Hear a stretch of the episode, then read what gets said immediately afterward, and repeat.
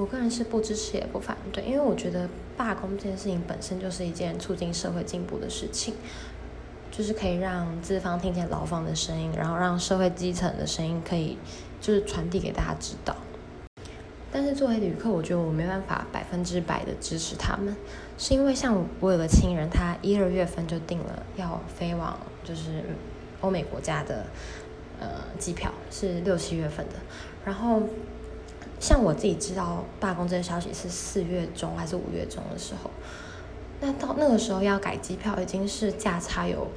八九千块了。我觉得作为一个没有领太高薪水，然后存到钱，好不容易有假期，然后可以出去玩的旅客来说，这八九千块不是我说哦我很想支持劳工，我就可以这样是就是拿出来的。我觉得对我来说我自己比较重要，所以我觉得我没办法完全支持。